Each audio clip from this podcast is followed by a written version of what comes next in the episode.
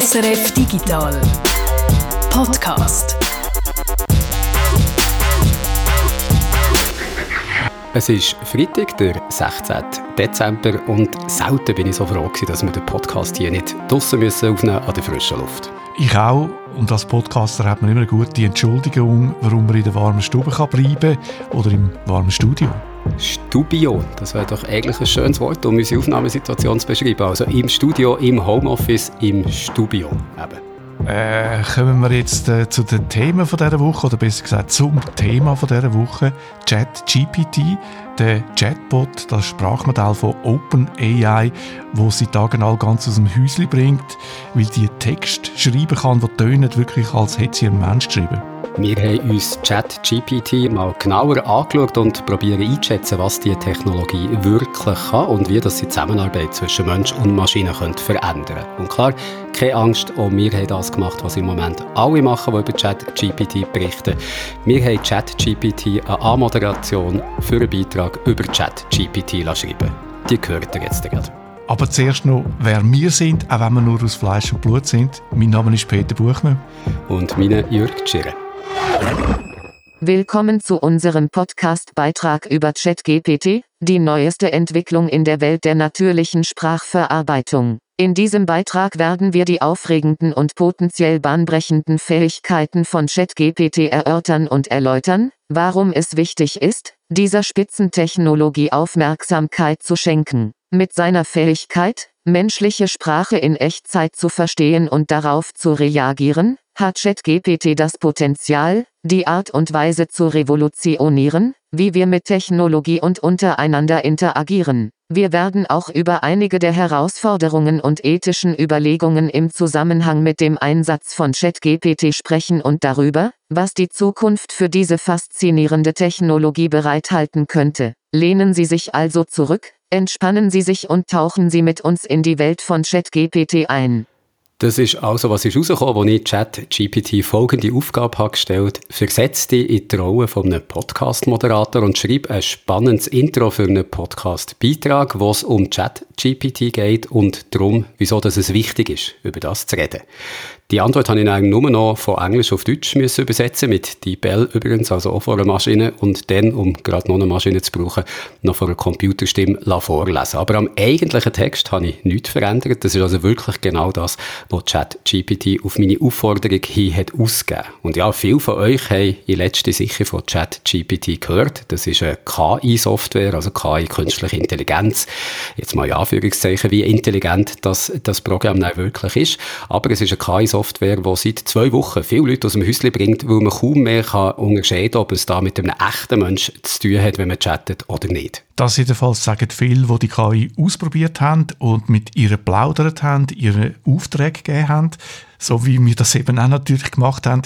Wir schauen, was da dran ist, ob ChatGPT wirklich so revolutionär ist, wie man das jetzt gehört, was die Stärken und Schwächen sind von dieser Software. Du, Peter, hast das ja mit einem Experten für künstliche Intelligenz können reden, mit dem Benjamin Greve. Er ist Professor für Neuroinformatik an der ETH Zürich. Und wer den Podcast hier regelmäßig lost, der oder die kann sich vielleicht noch an den Namen erinnern, an Benjamin Greve. Ich habe letzten Juli, also diesen Sommer, mit ihm können reden, wo es auch schon mal um einen Chatbot ist gegangen, wo die Leute ganz aus dem Häuschen waren, weil man gemeint hat, dass ich jetzt aber wirklich so intelligent wie ein Mensch. Genau gesagt ist es dann um das Sprachmodell Lambda von Google gegangen gegangen. Und die Antwort dann, ob der jetzt wirklich so intelligent ist wie ein Mensch, der Chatbot, ist gewesen, nein, ein Bewusstsein wie ein Mensch haben solche Sprachmodelle nicht. Sie können einfach nur sehr überzeugend so tun, als ob sie ein Mensch wären. Heute geht es nicht um Bewusstsein, heute geht es um KI und Sprachkonversation und Recherche. Chat-GPT kann man einen Auftrag geben für einen bestimmten Text, den man braucht oder für Informationen, die man sucht. Ich habe die Woche einen Beitrag geschafft für die Sendung Echo der Zeit und auch ich habe natürlich der Chat GPT einen Auftrag gegeben. Ich habe ihr gesagt, sie soll sich doch selber vorstellen. Ich habe den Satz hingetippt, ich arbeite an einem Beitrag für die Radiosendung Echo der Zeit zu Chat GPT. Wie würdest du dich einem Radiopublikum beschreiben? ChatGPT hat einen Text geschrieben. Man kann ihr da beim Schreiben von der Antwort einmal zuschauen. Da kommen wir zu Buchstaben nacheinander. Und nach ein paar Sekunden ist die Antwort auf dem Bildschirm gewesen. Da ich ein Computerprogramm und kein lebender Organismus bin, kann ich mich selbst nicht direkt einem Radiopublikum beschreiben. Also allein schon, dass deine Frage überhaupt ist verstanden worden, finde ich bemerkenswert. Also wie würdest du dich einem Radiopublikum beschreiben? Da braucht es schon viel Textverständnis, um überhaupt zu wissen, was nachher so ausgegeben werden und was nachher ist rausgekommen. Also der erste Satz von der Antwort, das finde ich schon beeindruckend. Also ich bin kein lebender Organismus. Da hast du schon das Gefühl, da weiss jemand, von was dass er oder sie redet. Ich habe jetzt immer er gesagt, du glaubst sie, von was dass das Programm redet, dass er sich wie selber kennt. Also es hat nicht nur den komplexen Auftrag verstanden, gegangen, sondern auch noch eine Anführungszeichen, intelligente Antwort auf deine Anfrage können geben. KI ist sich also scheinbar bewusst, dass sie keinen Körper hat und darum auch keine Stimme hat und dass das eben für ein Radiopublikum zum Zulassen ein Problem kann sein. Chat GPT als Hintergrund noch baut auf GPT-3 auf. Das ist ein Sprachmodell auch von der Firma OpenAI, beziehungsweise Chat GPT ist schon ein bisschen weiter. Das fußt jetzt auf GPT 3.5 eine Weiterentwicklung. Ich habe GPT-3 einmal ausprobieren vor zwei Jahren ist das gewesen, wo das frisch ist rausgekommen und muss sagen, ja, also es hat in diesen zwei Jahren wirklich Fortschritt gegeben. Auch GPT-3 hat schon sehr überzeugend können Texte generieren, die tönt haben, als kämen sie von einem Menschen, aber ist schnell in Nonsens abgeschweift. Und GPT 3.5 bzw. Chat-GPT macht das wirklich schon viel besser. Und was auch noch ein grosser Unterschied ist, GPT-3 vor zwei Jahren hat nicht gesagt, wenn es etwas nicht hätte können, hat also nicht, wie jetzt Chat-GPT gesagt, oh, ich habe gar keinen Körper, ich habe da gar nicht etwas aus ausgegeben, sondern GPT-3, dann vor zwei Jahren, hat noch fabuliert, hat irgendetwas angefangen erzählen, was gut hat, tönt zwar, aber überhaupt nicht gestummen hat.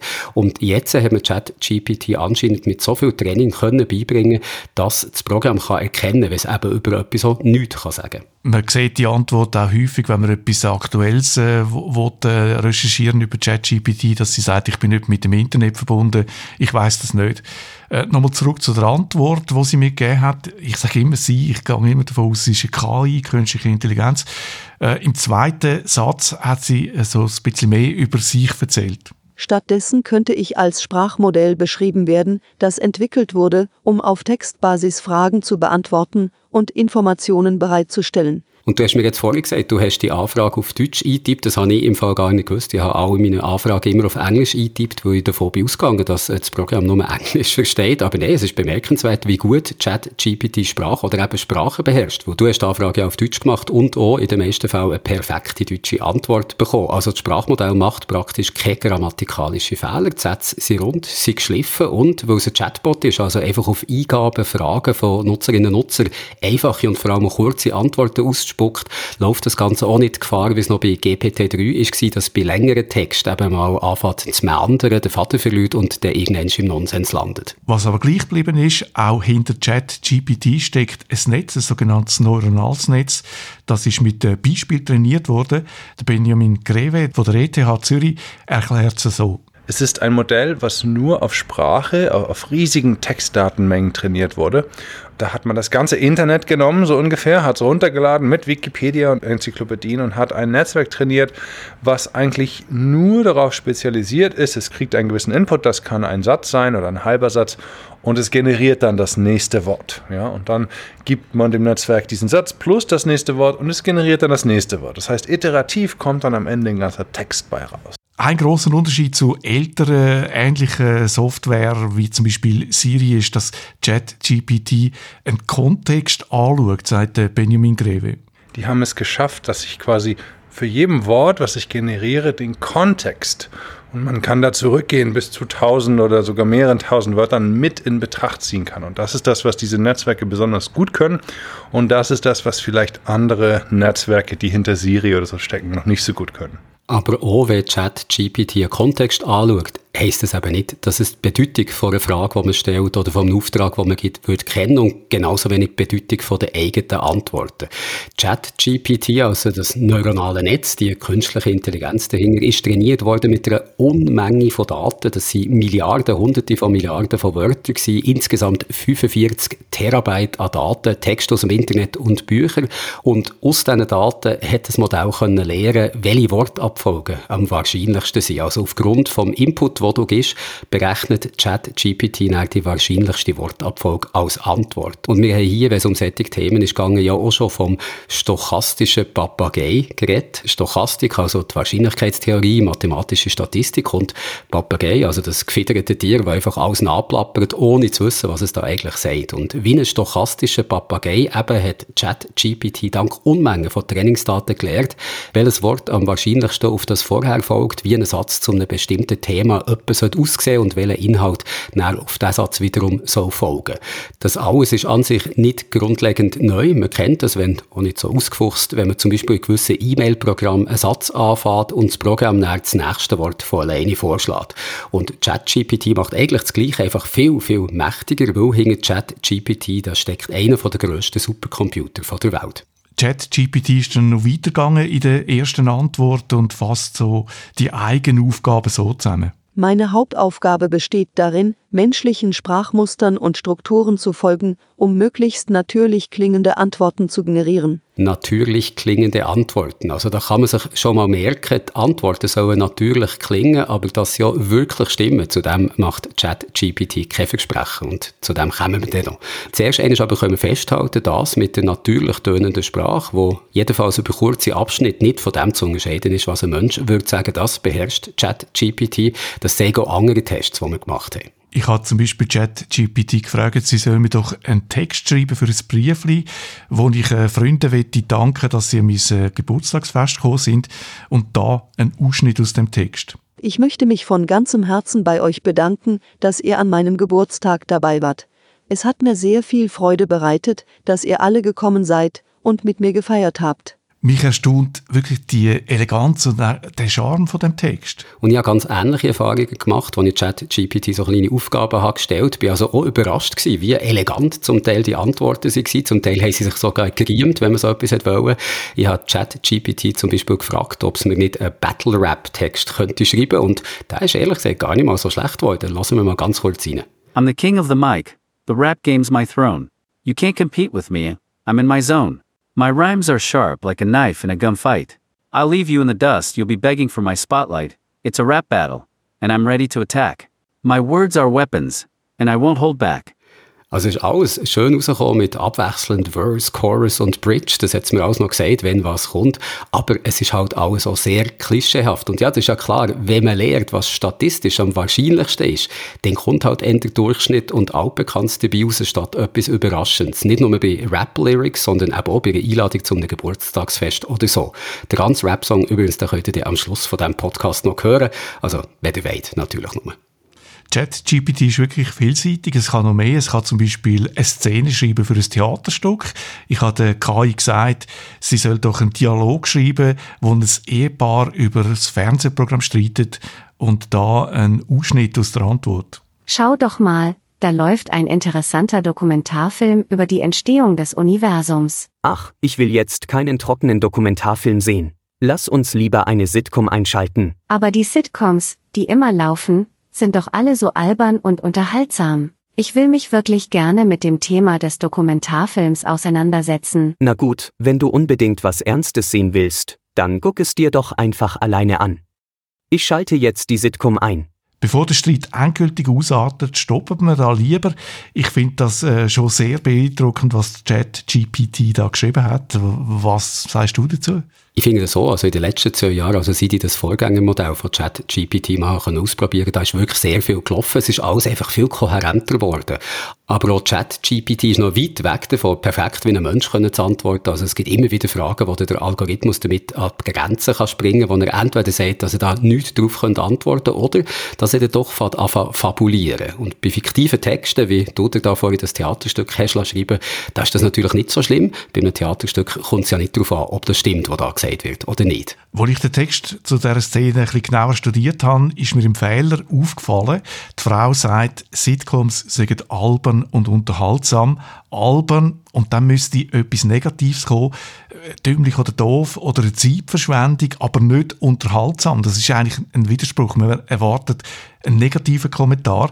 Offenbar meint ChatGPT, unterhaltsam sei etwas Negatives. Und ich stelle mir vor, sie hat sich das antrainiert, weil das Präfix un eben meistens etwas Negatives äh, konnotiert oder etwas negiert, also unüberlegt, unmöglich oder unglücklich. Und ich stelle mir vor, dass sie das so verwechselt hat, dass sie darum meint, unterhaltsam sei etwas Negatives. ChatGPT ist beim Formulieren von Texten eben nicht perfekt, aber das Formulieren, das passiert schon auf einem sehr hohen Niveau, sagt auch der Benjamin Greve. Wir können alle möglichen Sachen, ja, und ich glaube, ähm, das ist, muss man sagen, auch bei diesem ChatGPT das Neue. Das heißt, diese Generalisierung über verschiedene Tasks, die ich über Sprache definieren kann, das ist wirklich neu. Ja, und das ist, was wahrscheinlich auch viele Leute so begeistert. Am Benjamin Greve gefällt, dass ChatGPT nicht auf eine eng definierte Aufgabe beschränkt ist, sondern dass die KI eben sehr vielseitig ist. ChatGPT glaubt das von sich selber auch und gibt sich sehr selbstbewusst sogar. Im Allgemeinen verwende ich die Daten, die mir von meinem Trainingsprozess zur Verfügung gestellt wurden, um auf Fragen zu antworten und mein Wissen auf einem breiten Spektrum von Themen zu demonstrieren. Während dem Training hat sich ChatGPT nicht nur sprachliche Fähigkeiten können antrainieren oder sie ihm nicht nur sprachliche Fähigkeiten antrainiert worden. Der Algorithmus hat sich auch Wissen können aneignen und Wissen jetzt aber mal ganz grosse Anführungszeichen. Ich habe das mal ausprobiert und ChatGPT gefragt, wer Maya Winteler ist. Sie hat mir korrekt in vier Sätzen eine Antwort gegeben. Ich lese jetzt mal eine Zusammenfassung von diesen Fakten, Fakten immer wie ChatGPT sie präsentiert hat. Und das wäre zum einen Maya Winteler, das sei die ältere Schwester von Albert Einstein gewesen. Sie ist die Schwester von Albert Einstein, das stimmt, aber die jünger und nicht die älter. ChatGPT hat dann weiter gesagt, Maya Winteler sei 1881 in Ulm geboren worden. 1881 stimmt, aber es war München und nicht Ulm. Gewesen.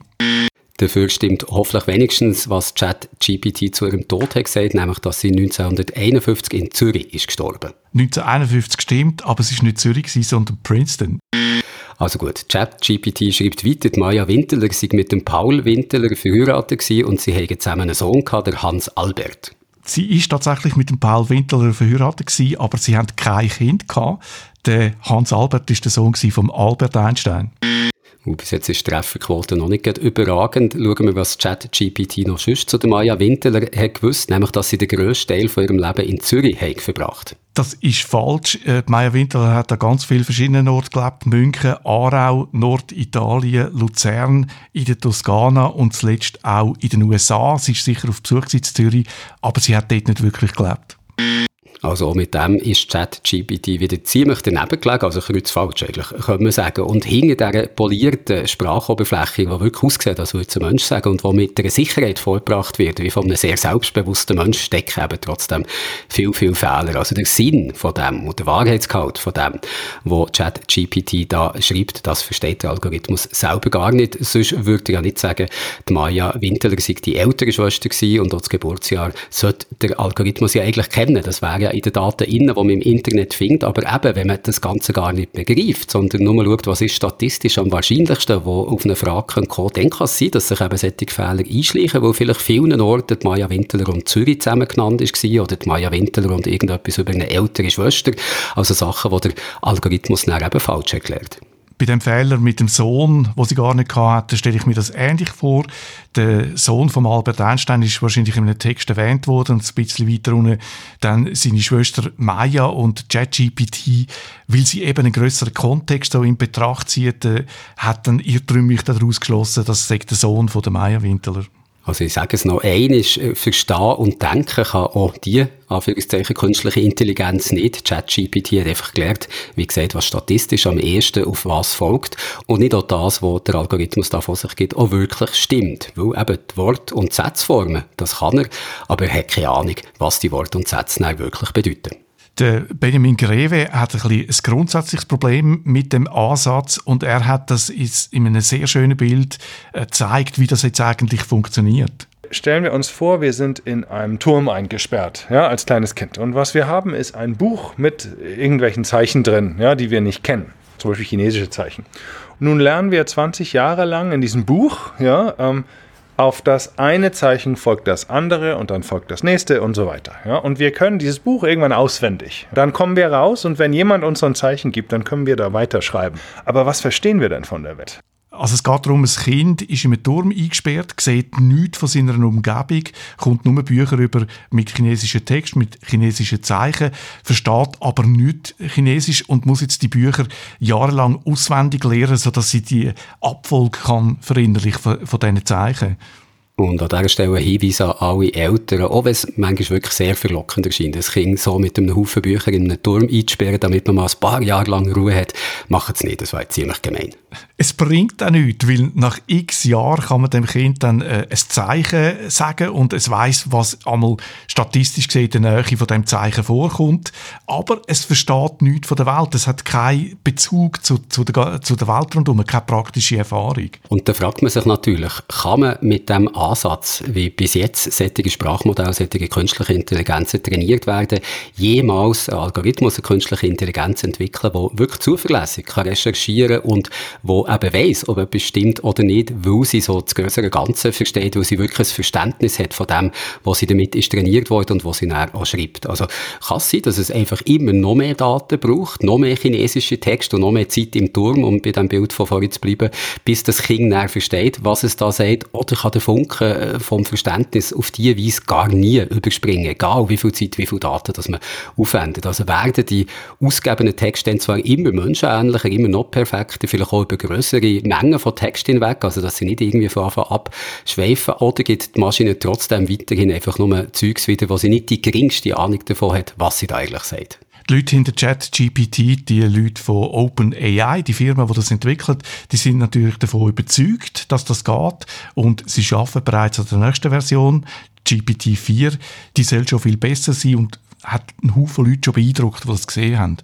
Aber als ich im Sommer mit dem Benjamin Greve reden konnte, da hat er sich skeptisch gegeben, ob der Ansatz, einfach immer noch mehr Daten zu brauchen, wirklich zum Erfolg kann führen und auch andere Expertinnen und Experten auf dem Feld von der künstlichen Intelligenz, von der Forschung rund um die künstliche Intelligenz, die glauben, dass es eben nicht geht mit den bisherigen Trainingsmethoden, dass man eben die Algorithmen einfach mit immer mehr Daten füttert und hofft, dass da irgendein so ein Verständnis erwacht in ihnen. Die glauben auch, dass wir mit dem ihre Sackgasse stecken, dass die Ergebnisse eben immer besser können aber eben, dass es nicht zum Durchbruch kommt und die Maschine dann irgendwann versteht, was sie da macht, dass sie so ein Bewusstsein hat, etwa ähnlich wie dem von den Menschen. Und die Experten, die Expertinnen sagen, dass man ganz neue Wege müsste gehen, wie man so einen Algorithmus trainiert, um das eben möglich zu machen, Wege, wo, soweit ich weiss, heute einfach noch nicht klar ist, wo die genau durchgehen sollten.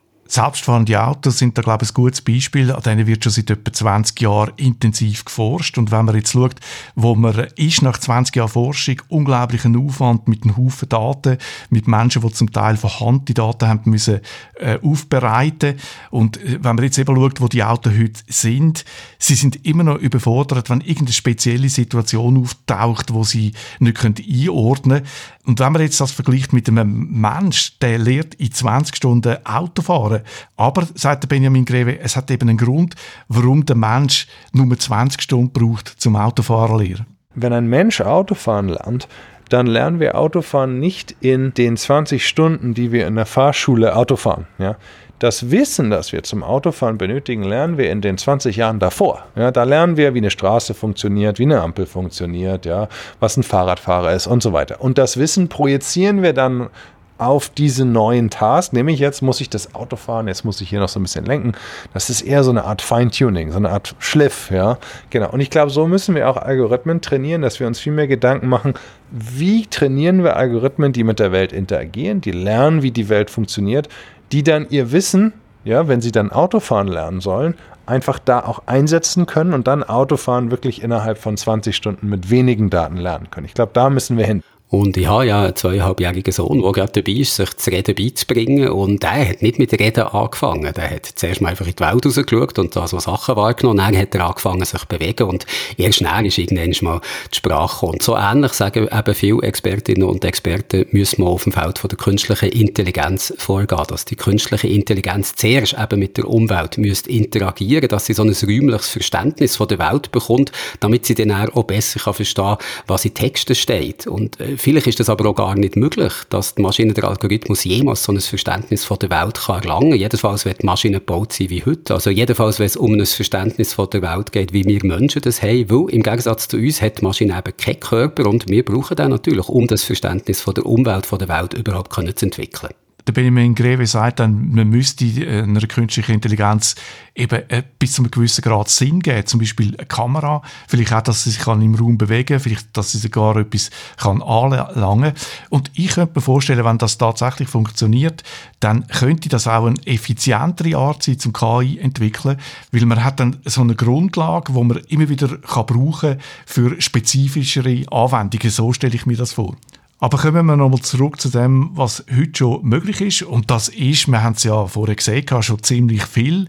Auf jeden Fall, wenn es darum geht, einfach nachzuahmen quasi, einen Mensch quasi zu imitieren, wie er sich ausdrückt. Und da hört man jetzt im Zusammenhang mit ChatGPT und auch schon vorher, wenn es zum Beispiel um GPT-3 ist gegangen, da hört man immer wieder die Angst, solche Sprachmodelle könnten missbraucht werden, um Spam zu generieren zum Beispiel oder um das Internet mit Fake News zu fluten. Und ich finde da ehrlich gesagt immer klar, man kann die Modelle für das brauchen, aber man braucht sie nicht dazu. Also Spam-E-Mail, das kann ich auch selber formulieren und dann an 1 Trilliarden Adressen verschicken, da brauche ich keine künstliche Intelligenz dazu, so eine E-Mail zu formulieren und auch Fake News, die kann man eigentlich selber ausdenken denken. Wobei klar, ChatGPT kann man da mit Vorschlägen vielleicht ein bisschen helfen, aber möglich wäre das alles, wie gesagt, auch ohne die Hilfe von solchen künstlichen Intelligenzen. Und, das muss man auch noch sagen, wenn es um solche Ängste geht, es gibt auch schon Pläne, auch von den Machern von ChatGPT, also von OpenAI gibt es Pläne, Texte von ChatGPT, aber es wäre auch bei anderen Sprachmodellen möglich, die mit einer Art Wasserzeichen zu versehen.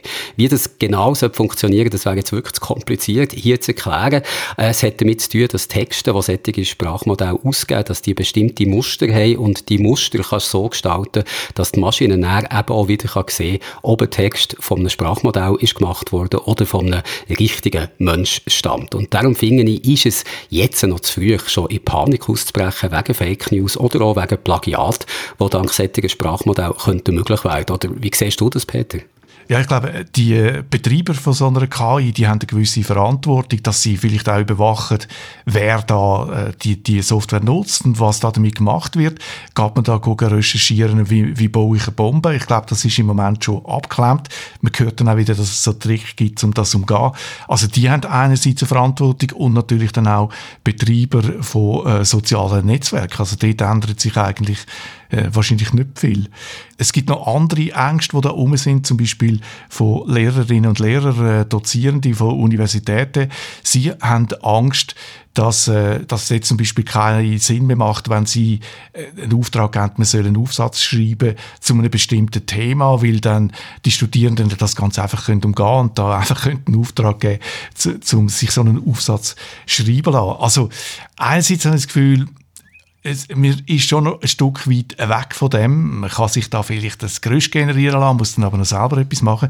Und wenn das tatsächlich mal so weit kommt, dass das möglich ist, dann habe ich mir überlegt, ja, vielleicht müsste man dann äh, die Anforderungen an die Studierenden einfach abändern, weil man das im Berufsleben auch nicht mehr braucht. Also ich kann mich noch erinnern, bei uns in der Oberstufe hat es ein technisches Zeichnen gegeben, wo man da hat müssen mit, äh, mit Tusch und Maßstab äh, so Pläne zeichnen, etwas, wo ich eine absolute Flasche bin. Und ich glaube, das braucht es heute einfach nicht mehr, weil ein Computer das 20 Mal besser kann als ein Mensch. Also warum muss man es dann gut trainieren? Das ist noch so ein Gedanke, wo man sich könnte überlegen, ja, muss man dann nicht einfach die, die Studierenden anders äh, äh, eben trainieren oder etwas anderes von ihnen verlangen, als man das bis heute gemacht hat.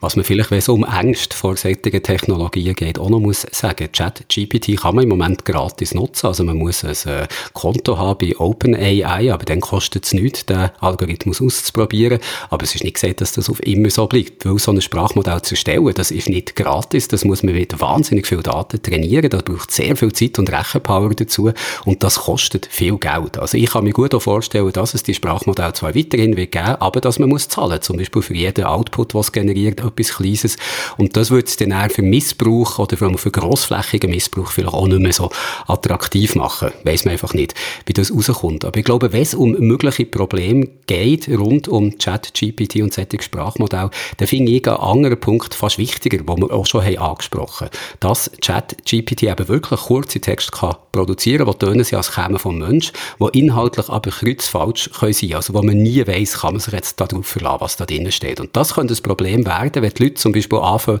solche Sprachmodelle, so Chatbots wie eine Art Suchmaschine zu brauchen, dass sie also Fragen stellen und sich dann eine Antwort darauf geben, was sie auch im Internet mit Google könnten machen, aber was irgendwie mühsamer wäre, sich die Informationen alle selber zusammenzusuchen und äh, ChatGPT gibt das dann schön in zwei, drei Sätze zusammengefasst aus und das Problem ist, wenn man sich dann anfängt, auf die Antworten zu verlassen, die die Maschine gibt. Antworten, die eben sehr überzeugend können klingen und von ChatGPT auch mit grosser Selbstsicherheit vorgebracht werden, die aber überhaupt nicht müssen stimmen der Benjamin Greve hat mir gesagt, er sieht da ein Potenzial drin, dass man die Technologie könnte brauchen als Ersatz für die Suchmaschinen, wie wir sie heute kennen. Eben genau, wie du gesagt hast, dass man äh, nicht einfach eine Sammlung von Links überkommt, wo man dann muss die, die Quellen selber durchlesen, sondern dass man einen Zusammenzug überkommt, eine Zusammenfassung von den relevanten Fakten. Das Problem ist eben, dass man da nicht weiß, wo die Fakten herkommen.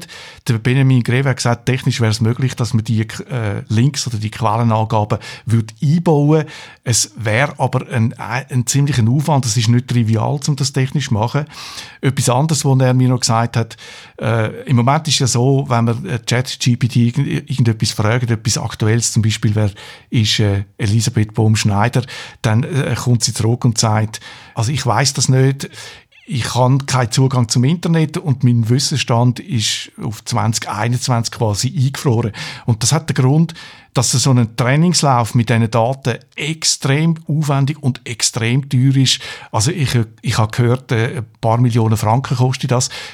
Ich weiß, ich kann das nicht bestätigen, aber ja, man, es leuchtet ein, dass man nicht jeden Tag dann so einen Trainingslauf kann durchführen kann. Und da sagt Benjamin Greve, man säge dran oder es wäre möglich, dass man das ändert, dass man quasi nur so inkrementell dann die, den Algorithmus trainiert, dass man nicht alles immer wieder von vorne muss laufen lassen. Aber auch das ist nicht trivial und es ist äh, aufwendig. Und wenn es darum geht, dass man dem, was ChatGPT so ausgibt, nicht unbedingt sollte trauen, dann ist das übrigens nicht nur bei Texten so, sondern ChatGPT kann auch Code generieren. Also zum Beispiel HTML-Code für eine Webseite oder kleine JavaScripts. Und da kann man es wieder so machen, wenn man einen Text will, dann gibt man irgendetwas ein, was man gerne hätte. Und ChatGPT gibt leider entsprechend Code aus. Das geht, weil die Trainingsdaten, wo ChatGPT damit ist trainiert worden, dort sind natürlich auch Codebeispiele drin gewesen. Also zum Beispiel, wenn man es im Internet findet auf Seiten wie GitHub. Und äh, ganz einfache Sachen funktionieren da. Also wenn man zum Beispiel eine Webseite will mit HTML-Code, wo drauf steht, willkommen auf meiner Webseite, dann noch so einen, einen Zeller, der zählt, wie viele Leute das da schon äh, das angeschaut haben, vielleicht noch ein, ein äh, Feld, wo man den Namen und E-Mail-Adresse kann eingeben das schafft ChatGPT in ein paar Sekunden. Aber auch da können sich eben wieder schnell Fehler einschleichen, gerade bei komplexeren Aufgaben, weil ChatGPT eben auch im Fall vom Code nicht weiss, was es da eigentlich macht, was es da wiedergibt, sondern nur das ausgibt, was denkt, das sei die wahrscheinlichste Antwort auf die Frage oder die Aufgabe, die man ihm gestellt hat. Darum glaube ich, müssen sich jetzt auch keine Programmierer, keine Programmiererinnen schon Angst um ihren Job machen. Und äh, die Arbeitgeberinnen und Arbeitgeber von diesen Programmiererinnen und Programmierern können noch nicht da aufschnaufen, weil die, äh, es gibt ja immer noch zu wenig Leute in diesem Bereich. Also ich könnte mir schon vorstellen, dass es da eine gewisse Hilfe bringt für äh, Leute, die Software programmieren, weil es ist ja so, wenn man etwas programmiert, dann muss man ständig entweder in der Dokumentation nachschauen, zum Beispiel von Google, wenn man eine Android-App schreibt oder von Apple, wenn man äh, etwas fürs iPhone programmiert, dann muss man ständig schauen, wie funktioniert jetzt das, wie mache ich einen, einen Button, wie tue ich dort die Farbe ändern, mindestens bis man das mal begriffen hat, muss man das nachschauen. Und ich, ich habe das Gefühl, solche Sachen können einem die die KI abnehmen, dass, statt dass man schauen, statt dass man suchen, tut sie einem gerade so ein Beispiel programmieren. Oder statt, heute kann man auch viel Beispiele suchen im Internet. Und äh, statt dass man das geht suchen über Google, macht man das dann über ChatGPT und die bringt einem gerade so ein Beispiel. Oder vielleicht ein bisschen mehr, als man unbedingt gerade angefragt hat, schon ein Teil, der tatsächlich funktioniert.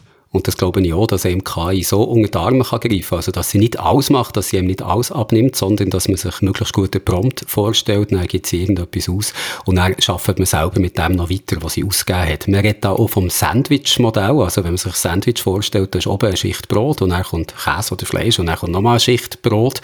Und so könnte so ablaufen in Zusammenarbeit von Mensch und Maschine. Also, zuerst kommt die erste Brotschicht, das wäre der Mensch, der eben einen Prompt gibt, also eine Aufgabe stellt, wo möglichst genau beschreibt, was er von der Maschine will oder was sie von der Maschine will und was die so ausgeben. Dann kommt das Käse- oder Fleischstückchen, das wäre das, was die Maschine eben macht, also sei es ein Computercode, den man angefragt hat oder irgendwie Auskunft zu etwas. Aber nein, braucht es eben trotzdem noch ein Stückchen Brot wieder, das wäre wieder der Mensch, der kommt und die Ausgabe zum einen kritisch überprüft, stimmt das wirklich, was da drin ist und zum anderen, dass dann auch etwas Größeres einbaut vielleicht oder nochmal adaptiert, also dass man es so dann weitertreibt. Das sehen wir zum Beispiel auch mit diesen Algorithmen, die Bilder können generieren können. Auch dort läuft es so ab, da braucht es zuerst noch einen Mensch, der sich überlegt, wie soll das Bild aussehen, wie beschreibe ich das am besten, damit der Algorithmus möglichst das macht, was ich gerne möchte. Dann tut der eben seine Arbeit und dann kommt wieder nochmal das abschließende Stückchen Brot, der Mensch, der das Bild vom Algorithmus nimmt und weiter bearbeitet in Photoshop zum Beispiel so kleine Unsauberkeiten ausgummelt oder es irgendwie so anpasst, dass es zu einem größeren Ganzen passt. Und spannend finde ich, dass sich da auch schon wie neue Jobfelder auftun, nämlich so Leute, die spezialisiert darauf sind, möglichst gute Prompts der Maschine zu geben. Also, dass der Input möglichst genau ist, weil sie etwa wissen, wie dass der Algorithmus auf was reagiert, denken sie sich möglichst gescheite Eingaben aus, wo dann genau das soll rauskommen, was man eigentlich möchte. Da habe ich schon Bücher gesehen, die verkauft werden, die ihm erklären, wie dass du zum Beispiel mit diesen Algorithmen sollst reden, die Bilder können generieren und ich kann mir gut vorstellen, dass das noch mehr Leute jetzt werden machen, so wie es ja auch eine Zeit lang die Search Engine Optimization Leute hat gegeben, die genau haben erklären, wie dass du mit dem Google-Algorithmus musst umgehen, wie dass du deine Webseite musst gestalten, um dann schlussendlich in der Suche möglichst hoch angezeigt zu werden, wird es jetzt eben, glaube ich, in Zukunft auch Leute geben, die dann erklären, wie dass du möglichst genau etwas formulierst, damit der Algorithmus dir auch das ausspuckt, was du möchtest hoffen wir einfach, dass es nicht mehr Leute braucht, die dir da helfen, als es früher gebraucht hat, Leute, die die Texte selber geschrieben haben. Ich habe mir überlegt, man hört ja immer wieder, dass äh, der Journalismus also ein Kandidat ist oder mindestens eine bestimmte Art von Journalismus, wo man könnte durch KI ersetzen, zum Beispiel Sportjournalismus, wenn es darum geht, einfach die Resultate aufzubereiten.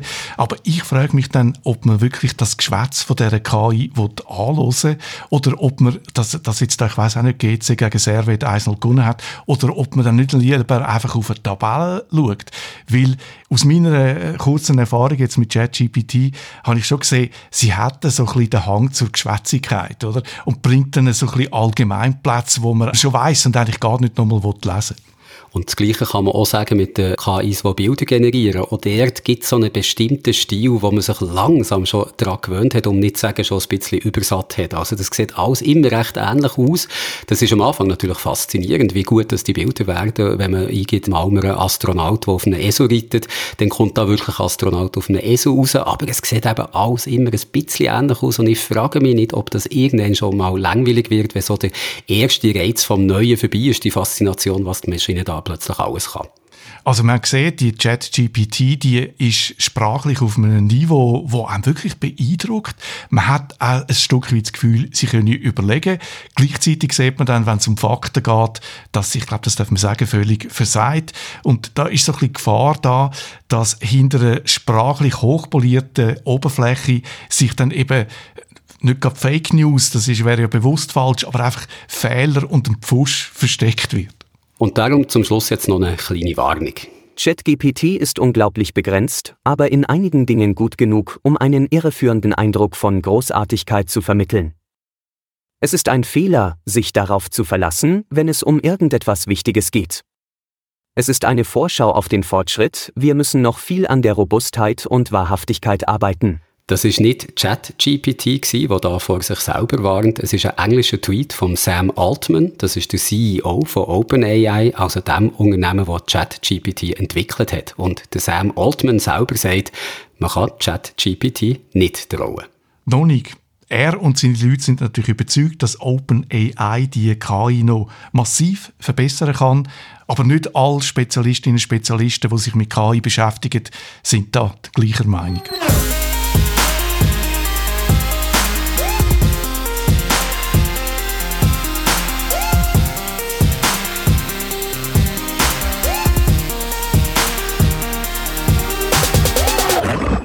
Liebe Hörerinnen und Hörer, vielen Dank, dass ihr unseren Podcast eingeschaltet habt. Wir möchten uns jetzt von euch verabschieden und euch fürs Zuhören danken. Wir hoffen, dass euch die Sendung gefallen hat und dass ihr nächste Woche wieder einschaltet, um weitere spannende Diskussionen und Interviews zu hören. Wenn ihr in der Zwischenzeit Feedback oder Vorschläge für künftige Sendungen habt, dann zögert bitte nicht, uns zu kontaktieren. Bis zum nächsten Mal, passet auf euch auf und bleibt dran für mehr. Mit freundlichen Grüßen, Jürg Tschirren. Und ja, auch diese Verabschiedung habe ich von ChatGPT schreiben, wo, wenn man eines damit angefangen hat, wieso aufhören. Also wenn ich jetzt da deren Abmoderation zulasse, dann habe ich das Gefühl, es gibt doch noch einen Grund, warum man Menschen äh, anstellt für gewisse Jobs, auch wenn es im Moment an Fachkräften fehlt, an allen Ecken und Enden. Und gut Stichwort, weil genau über das reden wir nächste Woche über einen Fachkräftemangel in der IT-Branche, wo vor allem die kleinen Unternehmen und die Verwaltung zu spüren bekommen. Wir schauen, wie sich das könnte lösen und sagen, das grösste Potenzial, das gibt es bei den Frauen. Darum ist nächste Woche dann auch Tanja wieder zurück, damit nicht nur wir Männer über so ein Thema reden, bis nächste Woche also. Und vergessen nicht, auf unserem Discord-Server da läuft immer noch die Wahl zu der besten Serie vom Jahr. Heute hat der Viertelfinal angefangen. Bis morgen Samstag um 4 Uhr am Nachmittag könnt ihr dort eure Stimme abgeben und bestimmen, welche vier Serien dass sie Halbfinal schaffen.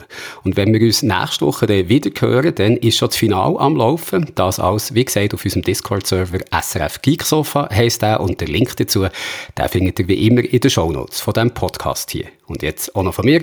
Bis zum nächsten Mal. Passt gut auf euch auf und bleibt dran für mehr. Ade miteinander. Ah, und bevor ich es vergesse, hier noch der Battle Rap, wo ChatGPT für uns hat geschrieben diesmal noch mit Beats im Hintergrund. I'm the king of the mic. The rap game's my throne. You can't compete with me. I'm in my zone. My rhymes are sharp, like a knife in a gunfight. I'll leave you in the dust. You'll be begging for my spotlight. It's a rap battle, and I'm ready to attack. My words are weapons, and I won't hold back.